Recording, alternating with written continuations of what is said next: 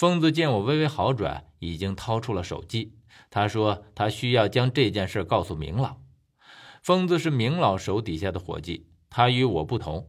现在我已经没有了明老的任务，而他则还是以前的疯子，所以我并未阻止。因为现在这个情形，我们必须得有一个来为我们收拾残局的人。明老无疑是最佳的人选，当然四叔也可以，但我不想把四叔卷进来。疯子打通了明老那边的电话，他和明老的助手大致说明了情况，那边似乎应承下来，说接下来的事就交给他们，而且那边叮嘱疯子说让我们尽快离开这里。可是什么原因，那边却没说。疯子挂了电话之后，跟我再次重复了这一句，他说这话是明老在旁边说的。他听见了明老的声音。既然这样，那么就是说，这里真的已经不是一块久留之地。我再看了一眼宁环的尸骨，又看看血水中的人尸玉碎片，最后还是决定将他留在这里。不过，我走到影碟机前，将那张诡异至极的光盘给取了出来。我觉得之前我们一定还漏掉了许多东西，我想拿回去细细的再看一遍。疯子也没有阻拦我。我将日记本和光盘装好，这才从小峰的公寓里出来。出来之后，疯子又同我说起了宁环临死时喊的那个名字。他说他听宁环似乎是在喊纪晓峰，当然他也并没有听清楚，所以自己也很不确定。我皱了皱眉头，宁环如果那个时候喊的真是小峰的真名的话，那么他又是想告诉我们什么呢？后来我和疯子各自回去。在告别的时候，疯子说：“这件事现在我最好不要告诉任何人。”其实这话也是我想对他说的。看来他的确是和我想到一块去了。等我回到四叔那里的时候，四叔已经先回来了。他看到我反而在后面回来，很意外。当然，他并没有问我去哪儿了，但我还是同他说了去小凤的住处。于是四叔也没再多问什么。只是在我拿出手机的时候，发现手机上多了一条短信。打开的时候，却发现是宁环发给我的。等我翻看了之后，才发现还不止一条。而短信显示的时间，竟是我们在小峰公寓里的时候。我大致精算了一下，应该就是宁环进入到房间里之后。也就是说，就在那么短短的时间里，宁环给我发了多条短信。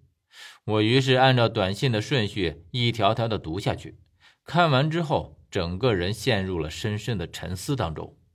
宁环用短信的方式告诉了我一个他不能说出来的秘密，而我看完了这几条短信，确定自己已经全部记下之后，就立刻删除了所有信息，因为这个秘密除了我之外，不能让任何人看到。我靠在椅子上，只觉得脑海中有成群的蚂蚁在噬咬着我一般。而我在思考的是去日喀则的事儿，我觉得到了现在，我一刻都不能再耽误了。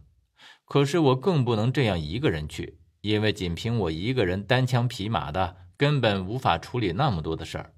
想到这些问题，我只觉得头一阵阵的疼，于是用手按着太阳穴，想着具体究竟要如何打算。就在这时，四叔进来了，他说。你带回来的是什么光盘？怎么放进影碟机里，什么东西也没有啊？我猛地睁开眼睛，四叔是从来不碰我的东西的，今天怎么破例了？倒不是我介意他动我的东西，而是这件事儿我真的不想让四叔知道。如果他知道我去日喀则会是这么危险的事儿，我想他绝对会想尽一切办法将我留在洛阳的。我于是站起来说。啊，我是从小凤那里拿回来的，也不知道是什么内容，我去看看。于是我和四叔来到客厅里，只见客厅电视里是一片空白，什么内容都没有，并不是我们在小峰住处看到的那样诡异的情景。我于是打开影碟机，这张光盘的确放在里面，只是里面的内容的确是什么都没有了。难道这张光盘是一次性的，播放完一次之后就会自动报废？如果是这样的话，那么小峰也并没有看这光盘里的内容了，他只是将它放在了影碟机里面。这时候四叔问我：“小峰给你的是什么光盘？明明已经坏了。”我我也不知道。而这时，我听到四叔叹了一口气，然后缓缓的说道：“哎，小远，你没事吧？你确定你今天见到了小峰？难道四叔知道了？他知道小峰已经不见的事了？”我愣愣的看着四叔，似乎在等待他的答案。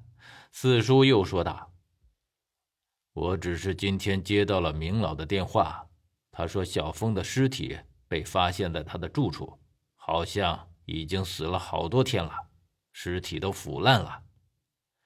我一时间转不过弯来，只是重复着四叔的话：“啊，尸体都腐烂了，尸体都腐烂了。”然后我猛地醒悟过来，这是明老在替我圆谎。